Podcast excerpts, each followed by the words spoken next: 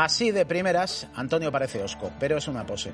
Una manera de mantener la distancia por aquellos sus tiempos de director de comunicación de la Leti o ahora como ángel guardián de un montón de futbolistas de élite trabajando para Bahía. Pero es un fenómeno. A ver dónde encuentras tú o no del foro que se sube con la misma naturalidad al helicóptero privado de Abramovich que se baja una cañita en el bonano con los amigos de toda la vida. A pesar de todo, periodista con letras mayúsculas, como Matallanas, son íntimos, por mucho que se le colara a Antonio por las gateras del Calderón cuando aquello tenía, como dijo Ferrando, más grietas que el Prestige. Roquero, sobre todo de Rosendo, y futbolero a partes iguales. Y hermano de Carlos, que eso sí que es para presumir. Antonio Sanz y Javi Matallanas son, claro, gente de orden.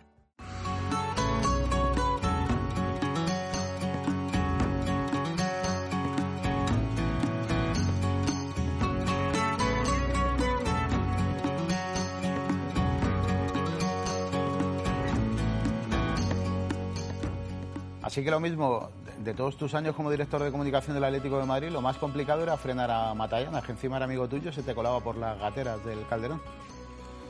Bueno, pues estuvimos además unos meses sin tratarnos, porque, porque aquel, aquel momento fue creo que nuestro peor momento a, nivel, a, nivel, a, nivel, a nivel personal, como pareja de, de acción.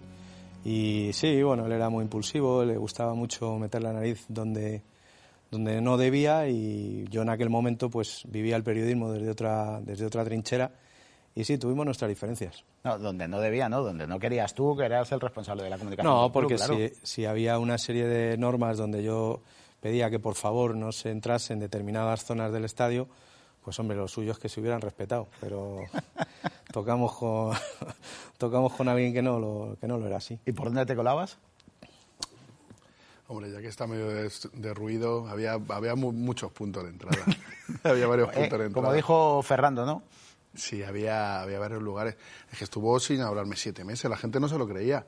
Porque Antonio es quien me mete a mí en marca. Somos amigos, colegas del barrio, y el que me da la oportunidad de entrar en marca es él. O sea, y de repente, no, que no se hablan, era como si hiciésemos un paribé.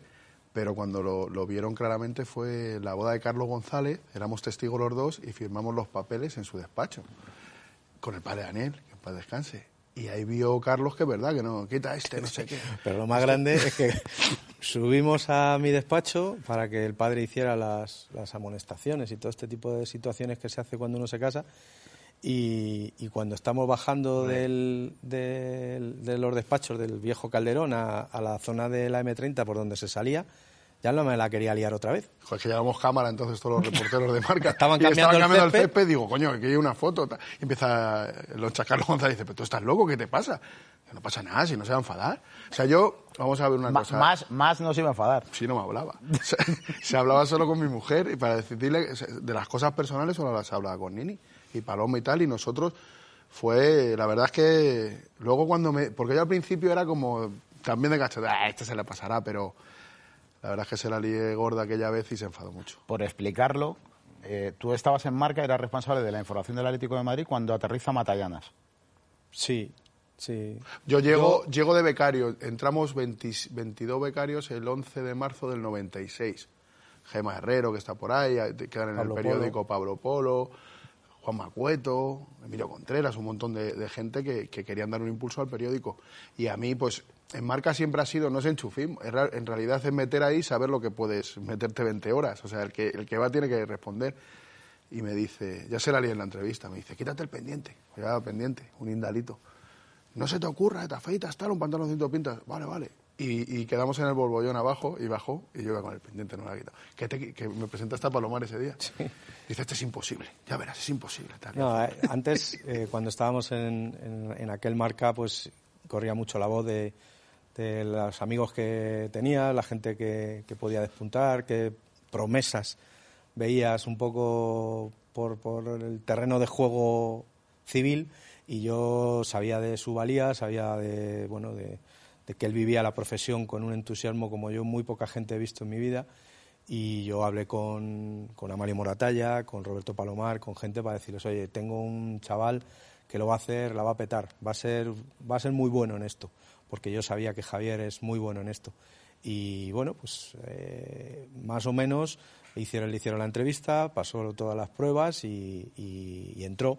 Luego tuvo unos pequeños desajustes ahí en la, en la redacción, porque quería hacer más cosas de las que verdaderamente le correspondían, hasta que finalmente ya llegó un momento en el que yo ya le reclamé para trabajar con nosotros en el Atleti. Teníamos una sección extraordinaria, estaba él, estaba Pablo Polo, estaba eh, Carlos Andar y, yo. Y entre los cuatro hicimos un papelón extraordinario para aquel marca de los 90, que era un terremoto informativo, como se decía. Eh, ¿Eso pensáis que puede volver o no? Es complicado, el periodismo ha cambiado mucho. Mucho en el sentido, sobre todo, el acceso a las fuentes y. Dicen, no, es que somos más y, más medios. No se, se han cerrado los clubes eh, que me parece normal por el volumen y también los protagonistas no quieren, ¿no? Podríamos ver si se ha traído lo de Inglaterra aquí, el United, fue Mourinho el que cerró, Antonio ya en su época no cerrar, pero tienes que controlar la información, si yo lo entiendo por su parte. Yo empecé a cerrar un poco, de hecho yo empiezo a tener difícil diferencias con determinados periodistas o jefes de, determinadas emisoras o de periódicos precisamente por eso, ¿no? Por intentar acotar un poco más la información. Respecto a lo que dices, yo creo que no vuelve ni de broma. Aquel periodismo. Pero, porque tú, o sea, tú tienes una ventaja sobre nosotros, que conoces prácticamente todas las trincheras, es decir, has estado en la del periodista, has estado en la del director de comunicación del club y ahora ya hace ya muchos años director de comunicación de una agencia muy importante de jugadores con auténticos cracks que Pero, digamos que velas, velas por ellos. Eh, yo estoy de acuerdo contigo, eso no va a volver. Aquellos años, eso Pero no vuelve fundamentalmente porque ahora con esto haces periodismo. O sea, esto, esto ha cambiado todo. Antes tenías que irte a la calle, tenías que pelear la calle, tenías que trabajar la calle, tenías que estar un montón de horas. Yo antes te recordaba, y se lo recordaba Javier, cuando nos íbamos a hacer footing a las 8 de la mañana para esperar a Miguel Ángel Gil, cuando llegaba al Estadio Vicente Calderón a las ocho y media, nueve menos veinte, y ahí estábamos los dos esperándole. Cada uno en una... salíais a las 8 y 25. Bueno, pero, pero, pero, pero desde las ocho y media de la mañana le estábamos esperando para enfocar el día y hacíamos guardia. Y todos los días uno de nosotros, o bien Pablo Polo, o bien Pablo Brotons, que luego se incorporó con nosotros, o bien él o bien yo, íbamos todos los días, todos los días al Vicente Calderón. Todos. Y todos los días a Majadahonda. Yo creo que la concepción periodística ha cambiado, más allá de lo, que, de lo fácil que es siempre decir que la culpa la tienen los directores de comunicación. Yo creo que eh, calle se puede seguir haciendo, por supuesto, aunque tengas el móvil, que es verdad que ahí te haces un podcast de radio, te haces un vídeo para ASTV que lo petas, eh, te haces un texto, yo ya las columnas las mando con el móvil prácticamente, las, yo digo del periódico. Pero lo que tienes que hacer es volver a la calle. Las fuentes siempre van a estar ahí y si tú te aproximas a ellas, es muy difícil que vuelva, pero yo, yo sí soy optimista. Joder, teníamos tantas fuentes que a mí, yo me acuerdo perfectamente el día de los guardias civiles en el Calderón, ¿te acuerdas? Me dice, están registrando el Calderón, ¿te interesa? Y fue de casa que vivíamos a, íbamos a correr a hacer footing al lado porque vivía en Pontones y yo en la calle Toledo aún con mis padres. Y en un minuto estaba ahí todos aquellos eh, eh, Land Rover de la policía, todos rodeando, tal. Hicimos la exclusiva porque nos pilló al lado y porque teníamos fuentes. Metí un fotógrafo y, claro, es, es otra cosa. En el Madrid también se hacían guardias y estabas esperando, ¿sabes? Que luego... Eh, yo creo que es muy sencillo eh, coger la información y procesarla directamente en una web eh, que te viene de mil sitios. Lo que hay que volver, y eso sí que se puede volver, es, a llamar y a contrastar y a buscar la información. Eso siempre se puede volver y ese es el periodismo que en este momento que hay tanto, tanto volumen de información será el que triunfe. La calidad de decir, oye, que esta información es así, no la, urgencia de poner rápidamente y repetir todo lo mismo. ¿Pensáis que la gente va a valorar esa calidad? Sí, sí, porque al final no sabes eh, ahora es que estamos. Ten en cuenta que esto es como la revolución industrial, cuando se pasa del, del, coche de caballos al motor. No sabemos dónde estamos. O sea, es, esto va tan rápido y ves en las redacciones el SEO, las redes sociales. De repente, eh, los que controlan el periódico o, Internet son, son técnicos, que está muy bien, pero realmente el deseo, que es vital ahora mismo, es el de la furgoneta que reparte el periódico. Tiene que saber los puntos de venta a los que hay que ir pero no es el, siempre el periodista, yo soy muy optimista en eso, somos los que sabemos qué es lo que interesa y cómo contarlo. Hay muchos relatos nuevos y tenemos que reciclarnos en contarlo de mil maneras. Y, con, y, con, y precisamente con la facilidad de, hacerlo ahora que tienes con un móvil lo haces. Te haces un programa de televisión. O sea, a ver si me explico, que puedes hacer todos los formatos.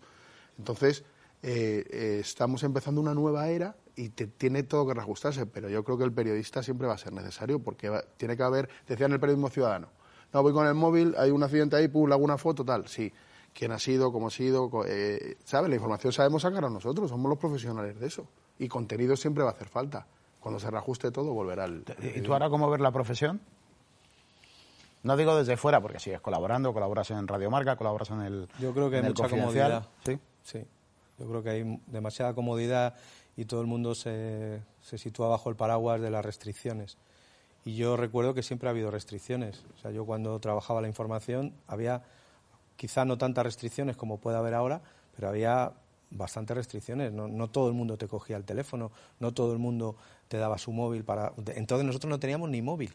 O sea, cuando empezamos nosotros no teníamos ni teléfono móvil, con lo cual no era tan sencillo decir, no, es que los jugadores no te dan el móvil, pero si es que nosotros trabajábamos y los jugadores no tenían móvil, y si lo tenían era para sus familias, no te lo daban. Con lo cual, lo que pasa es que nosotros echábamos en aquel marca, eh, coincidimos una generación de gente joven y de gente con una ilusión impresionante que trabajaba del orden de 16 horas diarias. Y el resto estábamos de juerga. O sea, prácticamente quitando mm. lo que dormías, era, éramos una familia, pero una familia de verdad. Y una familia que creía en un proyecto y una familia que se entusiasmaba con el liderazgo.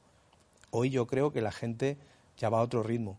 ¿Por qué? Porque tiene familias, porque lo ve de otra manera, porque hay más competencia, porque eh, la sociedad en general también se ha modificado de aquella sociedad de los 90 a esta sociedad del siglo XXI.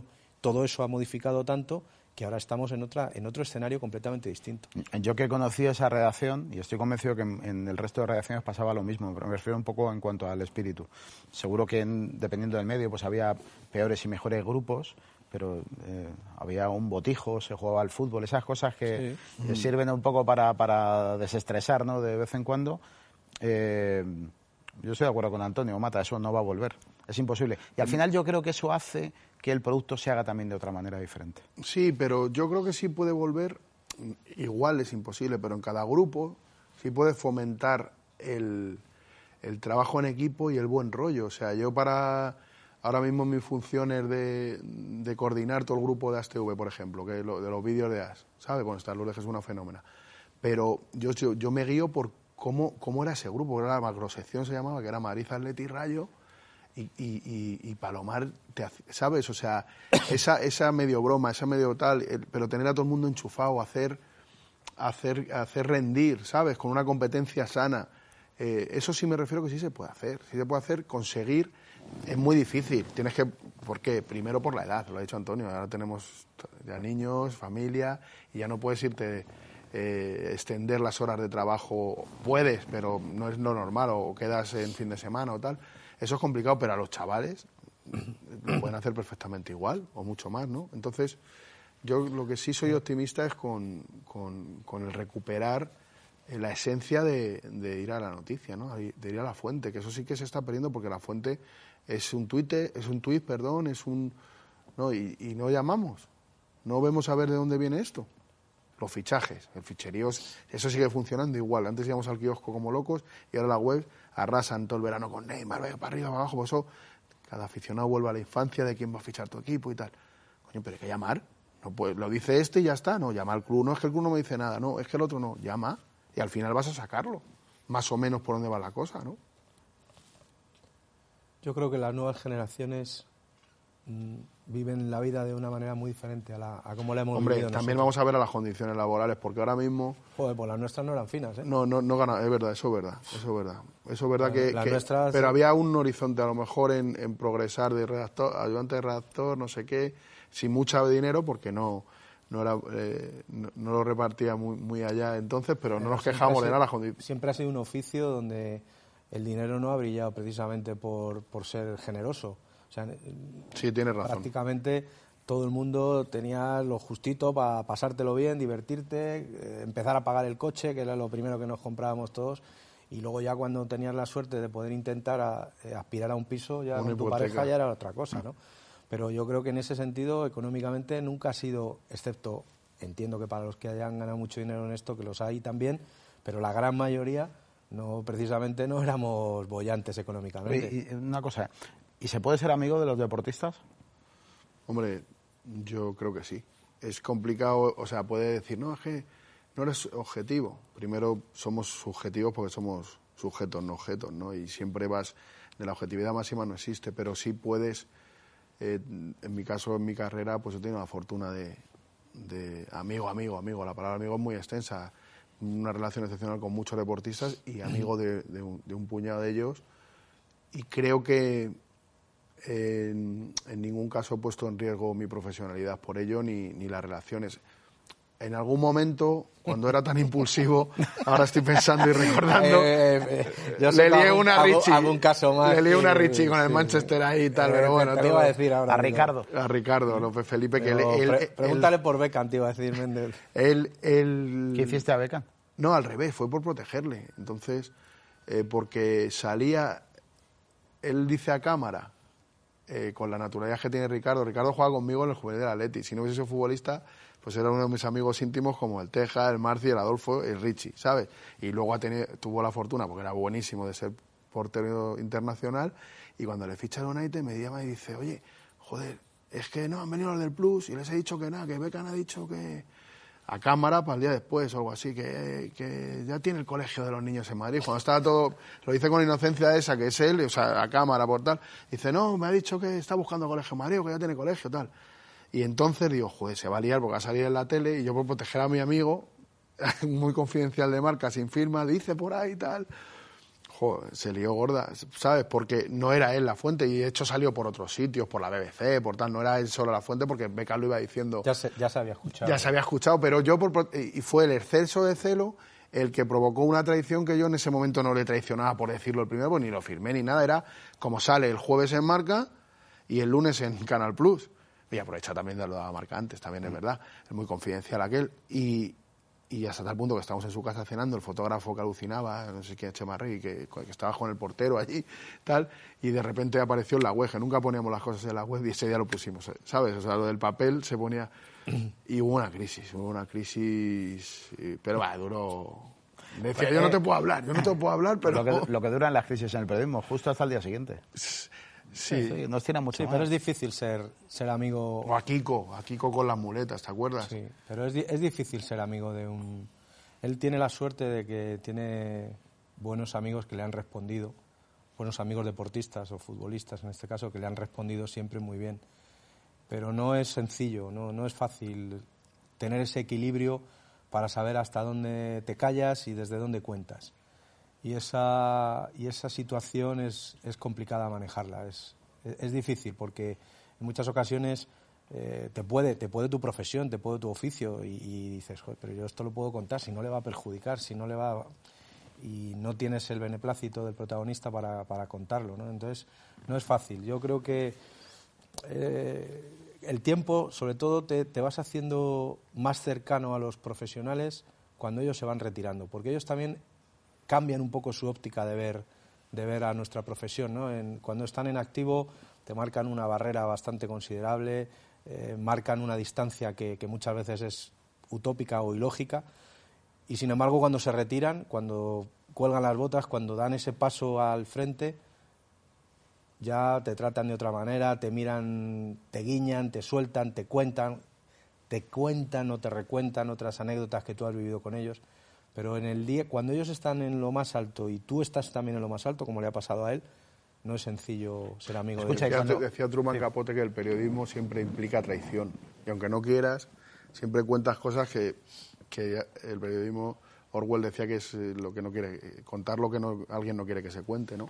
Entonces el periodismo deportivo no es tan así, pero sí también. Entonces iba a preguntarle Antonio, en tu experiencia como director de comunicación de un club grande, me da igual que sea grande o pequeño, de un club que es un colectivo de gente, jugadores, diferentes nacionalidades, países, condiciones, preparación, eh, ¿cuántos sapos te has tenido tú que comer para proteger al final a la entidad que te paga. Algunos lo hemos vivido juntos. Muchos. Algunos lo hemos vivido juntos. Yo de periodista. Pues casi diarios, te diría. ¿Y, qué, es más, qué, cuesta más digerir? ¿Eso o un problema con un amigo que ha sido compañero tuyo y se te cuela por la gatera? Pero lo de colarse es anecdótico. O sea, yo era, era más un poco. Eh, si yo a él le daba facilidades, era, estaba siendo muy injusto con el resto de compañeros. No del periódico, sino, sino de otros medios ¿no? Entonces, esto era un poco hacerle entender que, no podías, que para mí era especial y él sabe que para mí es especial, lo, ha sido, lo es y lo será siempre porque es mi amigo de los mejores que tengo, si no casi el mejor. Está entre los dos, tres amigos más importantes que uno puede tener en la vida. pero también él tenía que entender mi trabajo y mi trabajo no era sencillo, porque no era sencillo, eh, si nos vamos hace 20 años, no era sencillo que los periodistas del día a día pasaran a ser jefes de prensa. Eh, yo sustituyo a, una leyenda del balonmano en el club. El, jefe de prensa entonces era Cecilio Alonso, que, como digo es una leyenda del balonmano español y por supuesto es jugador del Atlético Madrid y del Barcelona. Yo entro y entro en otra dinámica y yo entro en un club muy complicado, un club donde hay una intervención judicial, donde acababa de, retirarse la propiedad a la familia Gil, luego se la devuelven. Eh, bueno, una serie de circunstancias muy difíciles. Eh, mi, mi, primer año prácticamente, mi segundo año, yo me encuentro tres personajes muy difíciles de lidiar. El difunto Jesús Gil, el difunto Luis Aragonés y el gran Paulo Futre. Eh, entonces eran tres personalidades tan difíciles de conjugar que muchas de las aristas me las tenía que tragar yo, porque Luis lo veía de una manera, Paulo lo veía de otra y el presidente ni te cuento. Entonces, eh, eh, os iba a preguntar también por el otro día ha estado sentada aquí también Mónica Marchante, que entrevista a todos. Eh, y estuvimos hablando un poco de cómo ha cambiado el perfil también del, de ese dirigente, ¿no? del, personaje que, marca la tendencia en un club. Claro, no sé si es la situación, no sé si es que todo ha cambiado, pero no vamos a volver a ver otro Jesús Gil, ni otro Ramón Mendoza, ni otro Lorenzo Sanz, ni otro Joan Gaspar, ni otro Núñez. Es así. Ahora los dirigentes de ahora pues son otro perfil. Nido, ni, o sea, ha habido muchos dirigentes que, que nos alimentaban periodísticamente una barbaridad porque nosotros lo teníamos muy sencillo. Nosotros cogíamos, descolgábamos el teléfono, llamabas a Gil y se te ponía directamente él. Eh, eh, en el Madrid les pasaba algo parecido con Lorenzo o con el propio Mendoza. Eso yo creo que ahora ya es más complicado pero más complicado, insisto, porque, porque la sociedad ha cambiado, porque los personajes ya no son los mismos. De hecho, las declaraciones que hacían no, no las podrían hacer ahora. Es que ha cambiado el, lo políticamente correcto y valores que, que es muy positivo, por supuesto, eh, ese avance, ¿no? Pero, pero es que las barbaridades de Gil o del Opera o de que quedaban muy bien en la portada de, del Marco de Las o, o abriendo el larguero con Super García eh, ahora no las dice nadie y se echa de menos, quizá no tal barbaridad, pero sí un poquito de, de, salsa al fútbol ¿no? y, al deporte. y era otro periodismo. Yo recuerdo una anécdota contigo, Méndez, que estábamos cenando y que pusimos a las 11 de la noche, a, yo ya trabajando en el Atlético de Madrid, pusimos a las 11 de la noche a Super García para saber si echaban o no a Zambrano. Porque yo, yo le dije a Méndez, digo, si entra el presidente. en el club? Yo ya estaba en el club le dije a Méndez, digo, si entra el presidente y García se lo lleva a su terreno, Zambrano se sienta el domingo contra el Betis, me acuerdo aquel partido. Y a las 11 de, la noche o pues fue una cosa insólita, Porque estábamos cenando y lo que estábamos era, era como viendo el partido. Estábamos un partido que se estaba narrando por la radio y estábamos pendientes de saber qué pasaba. Porque sabíamos que García quería proteger a Zambrano y que no iba y que iba a forzar el que, la frase que era clave Zambrano se sentará el domingo en el Villamarín. En ese momento yo le voy diciendo a Méndez, mira, mira cómo le va enrollando García, mira cómo le va enrollando García. Zambrano se sentará el domingo en el Villamarín. Forzó, y se, sentó. Forzó la prórroga. Y se, sentó. Forzó la prórroga. Estaba evidentemente destituido o estaba sentenciado, pero, pero o sea, en aquel momento el periodismo se manejaba de otra manera. Había esas peleas que hemos visto entre, entre periodistas que hoy no, que hoy no existen. Antes se iba de huellos, iba a machetes. Eh. Nosotros, con la gente de las que trabajaba haciendo lo mismo que nosotros, nos llevábamos estupendamente. Pero había otros medios con los que tenías diferencias. O sea, la guerra que había entre la cadena SER y el Marca uh. era brutal. Fue, fue brutal. Sí, con ataques personales al director de marca y fue duro aquello, sí. O sea, es que yo eso, afortunadamente para nuestra profesión, ha cambiado mucho. Ya, ya todo el mundo se respeta, más o menos. Vale, me quedo con eso como lo bueno. ¿Y lo malo? ¿Qué hemos perdido o, qué nos hemos dejado todo este tiempo? Mm, como profesión. Es verdad que lo he dicho antes y tienes razón que, tampoco es que era bollante nuestra economía y los sueldos que se pagaban cuando empezaba, pero ahora insisto en que creo que hay menos libertad para contarla. O sea, el periodista se mete mucho en la zona de confort y no arriesga y no va más allá, no rasca no rasca si hay una historia buena, eh, porque puede ser polémica y le pueden decir los departamentos de, comunicación de los clubes, de la liga, de la federación, y te quedas en que no es buscar lo malo, es buscar lo que está pasando. ¿Por qué no juega este? ¿Por qué está lesionado el otro? Eh, ¿Por qué tal? Eh, ¿Por qué se quiere ir? Eh, ¿Por qué? Nos quedamos en nadie investiga y luego hay un exceso de opinión. Quizá por el modelo de tertulias, que hay mucho tertuliano y, Radio Marca es una fórmula excepcional, que estábamos en el arranque y entonces estaba años y a mí me encanta la futbolería, pero cualquier chaval viene y quiere opinar lo primero que hace. Yo es que pienso, y a lo mejor las redes sociales también opinan en un tuit, tal y cual, el exceso de opinión y la comodidad por no eh, fastidiar al poderoso, ¿sabes? Para que no te quiten el trabajo y para que, ahí vives bien, ¿sabes? Tú haces tu cosita. De todas maneras, ahí hemos alimentado también cierta leyenda con eso, creo yo. Sí, por el caso Florentino, por ejemplo. por ejemplo, yo, yo soy... Hombre, yo, he estado un montón de años haciendo un programa por la mañana que en el mundo del deporte se escuchaba bastante. A mí lo digo tal cual, ¿eh? A mí nunca nadie me llamó para, para decirme qué tenía que decir o qué no tenía que decir. Pero es se llama algún responsable tuyo. Sí, sí, pero al final el responsable, ¿sabes para lo que está? Para filtrar eso también y que a lo mejor a mí no me llegue o, que, o que vaya lidiando como buenamente pueda. Algún comentario irónico, algún encuentro un día en una presentación y te dicen algo. Bueno, pero eso es inevitable. Yo lo que sí creo es que hay un momento en el que tú te llegas a autocensurar y seguramente a mí me pasó en algún momento, estoy convencido. Vamos a hablar claro, los despidos de 2005 que yo a mí me tocó y a Elías Israel salió de la dirección Migueles, Enrique Marín, Alonso Castilla, tal. Yo nada más despedirme, y se contó entonces que hicieron un programa de televisión, pegado original aquel de Telecinco, no sé qué, hubo mucho revuelo. Nada más despedirme y bajaba yo, que eso era allí en María de Molina, ¿te acuerdas? Eh, recursos Humanos abajo, que no estaba ya Ricardo San Pedro, estaba Gaspar, este que habían fichado, Gaspar Valenzuela.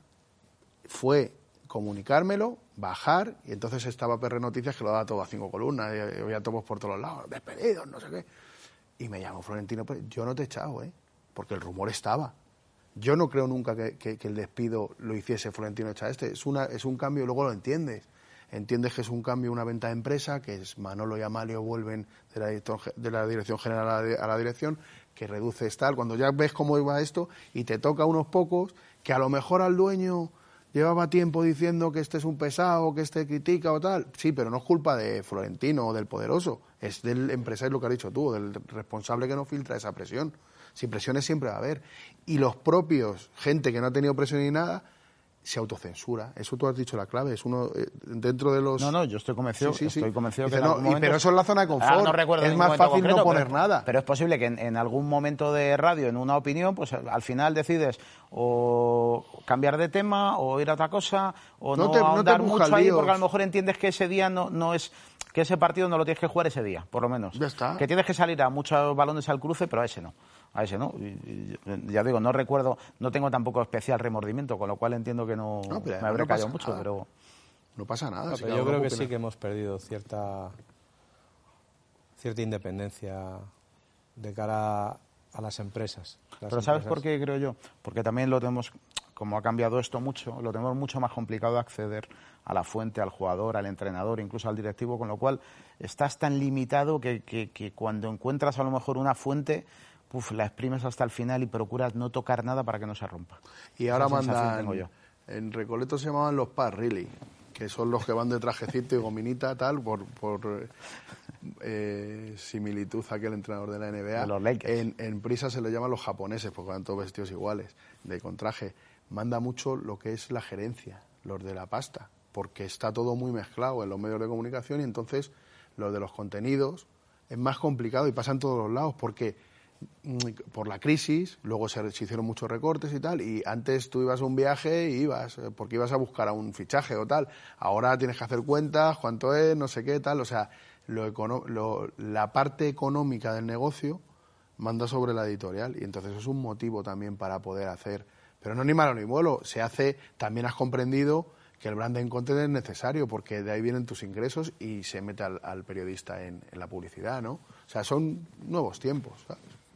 Pero fijaos, vosotros habéis trabajado en un periódico que vendía mm, momentos de más de medio millón de ejemplares eh, al día. Era una barbaridad. O sea, yo recuerdo aquellas portadas en las que marcaba la agenda a todo el mundo. Eso era así. Es decir, esa portada marcaba la agenda del día en todos los sitios. Pero incluso en los propios clubes. Sí. Pero porque coincidimos, lo que te decía antes, coincidimos una generación... Ha hecho unas cuantas en zapatillas de esas portadas, Antonio Sánchez, pero hacíamos periodismo en zapatillas. y le coincidimos las una, noticias. Coincidimos una generación en distintas secciones, porque igual que teníamos unos buenos redactores en el Madrid o en el Atleti, los teníamos en baloncesto, en ciclismo, en motociclismo, en Fórmula 1, en atletismo.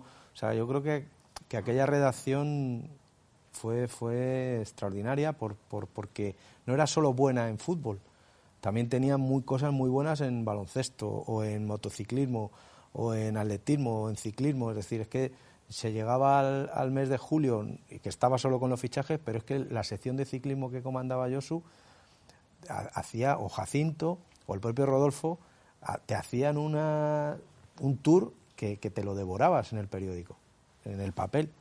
O sea, que, que no solo era el fútbol, sino que que había mucha gente muy importante y muy válida en, aquel marca que por eso arrastró tanto y, se llevó a tanto a, tanta cota por arriba, ¿no? Antonio, Miguel, eh, aquel marca hizo que se cambiase el concepto de la, del espacio televisivo en los telediarios.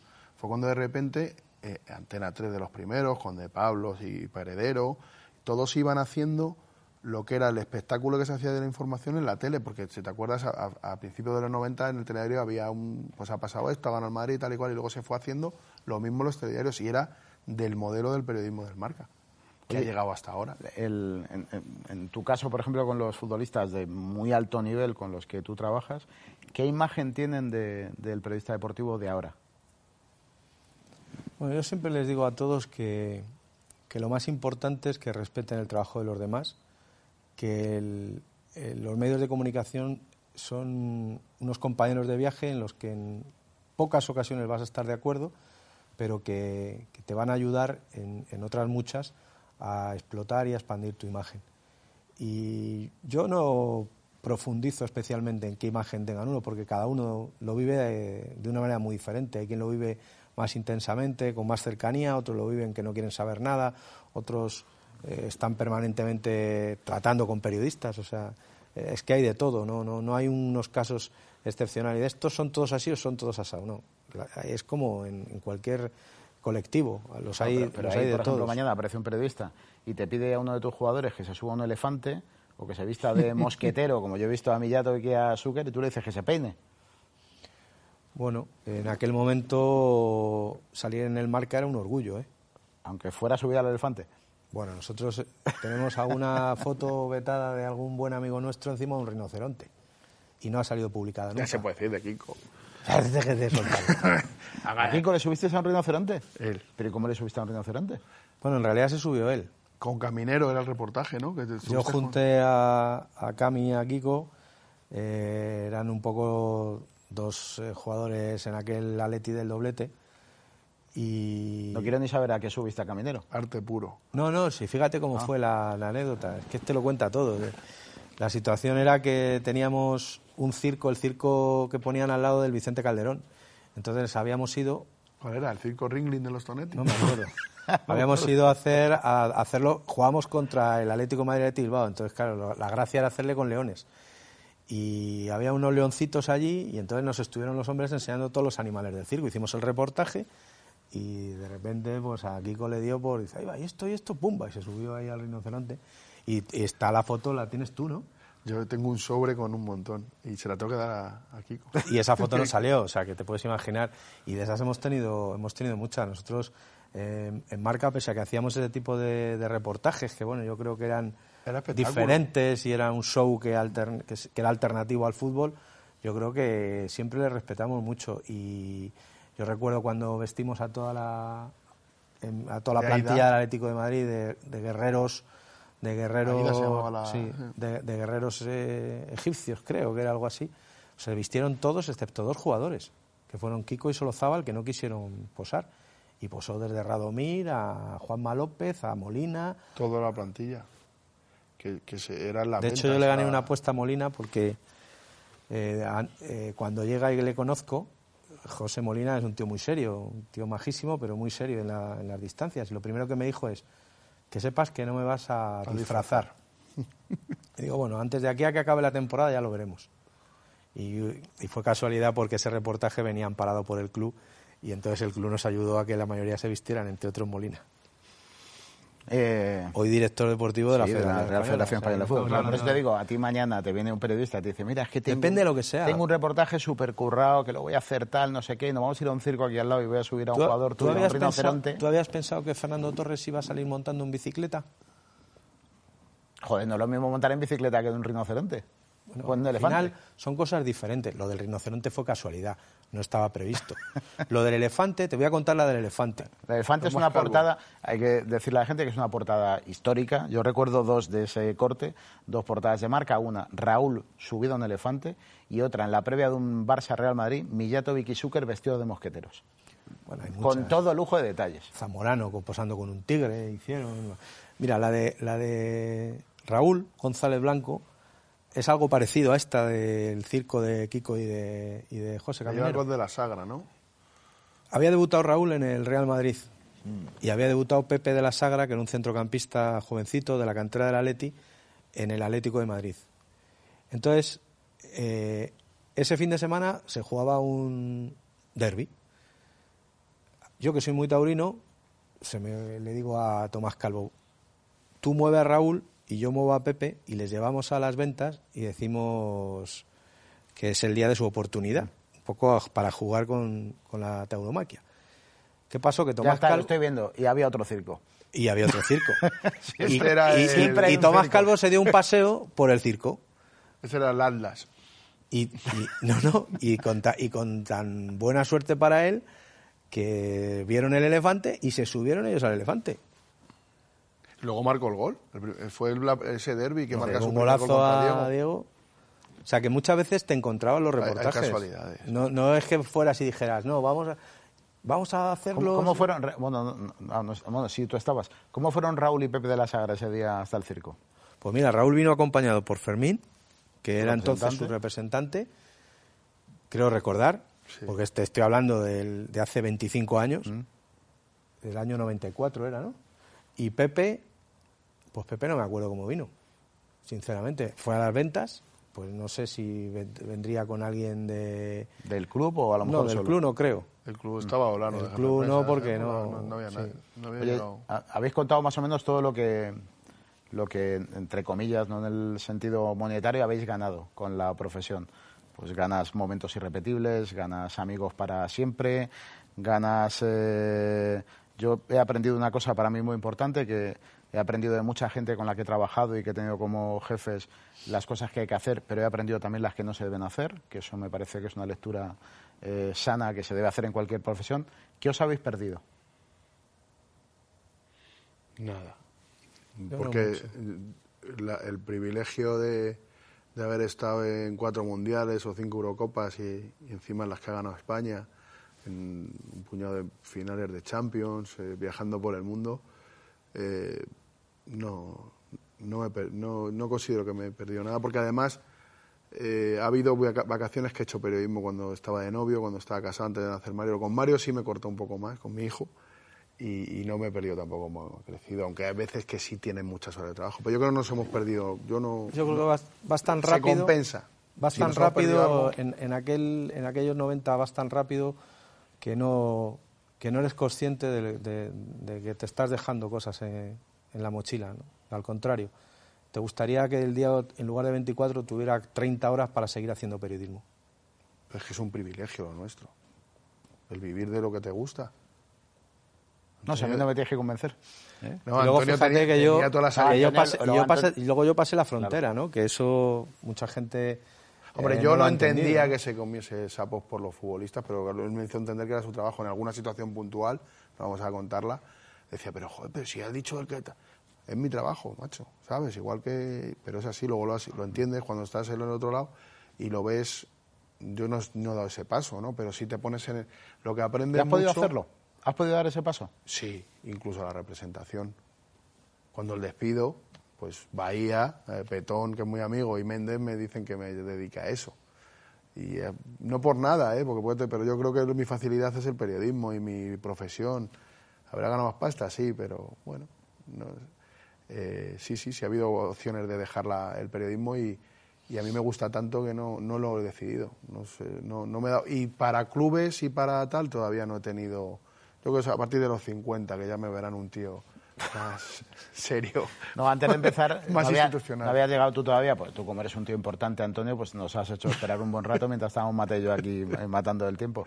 Y entonces estábamos hablando de que, claro, nosotros ya lo vemos de otra manera, porque estamos ahí ya a punto, estamos jugando ya la segunda parte del partido. Eso lo y como dice- dice Mata, lo único que esperamos es que no, no ver el cambio. Eso lo cuenta Jesús Paredes, a su vez con Di Stéfano. Di Es muy, muy Di Stéfano. Miras ahí a ver que no saquen mi dorsal a partir del 45, que yo no quiero que me cambien. Que yo viene el Barbas, co- como decía Germán Burgos cuando el cáncer, Sí. que le llama a Molina y le dice, oye, que el Barbas está buscando un portero. A mí no me va a llevar. arquero. Un Eh. arquero. Que, que estaba Roa también le dio, ¿te acuerdas? Eh, en esa época no. eh, todo ha venido porque Fernando Ruiz decía que estaba muy sensible. Porque este- llega una etapa que, a lo mejor, no sé, la vida, pues, a lo mejor porque miras para atrás y, y ya ves todo lo que has pasado y, y, te, y nos creemos unos eternos adolescentes, nos vestimos así, tal y cual, tiene 50 tacos, macho. Yo tengo podido hacer 48. Antonio ya hemos hecho su fiesta de 50, que estuvo fenomenal, por cierto, y a la tuya queda poquito. Nada, como a ti. Como a ti. Muy bien, pues nada, que mm, repito siempre en todos los programas que hemos hecho aquí que no es una idea original, que esto lo ha hecho antes mucha gente, que lo habrán hecho seguro mejor y que lo que pasa que nadie puede hacerlo como lo hago yo, pues yo me siento con mis amigos, entonces con mis amigos solo me siento yo y hablamos de las cosas, de la vida y demás. ¿Te has dejado algo o no? Sí, muchas cosas. ¿Sí? Cuenta una que no hayas contado. En el siguiente, gente de orden 2. Gente de orden 2. Muy bien, Antonio, muchas gracias. ¿eh? A ti. Matallanas, nada, cuídate. Mándale un Un abrazo a. Carlos. Carlos es un titán, ¿eh? Carlos es periodista también, ¿eh? Carlos es periodista. futbolista y, y, él, eh, y sigue ejerciendo. Eso ahí está escribiendo. La verdad es que es- me encanta haber participado en este programa y más con Antonio contigo. Muy bien. Muchas gracias a los dos. A ti.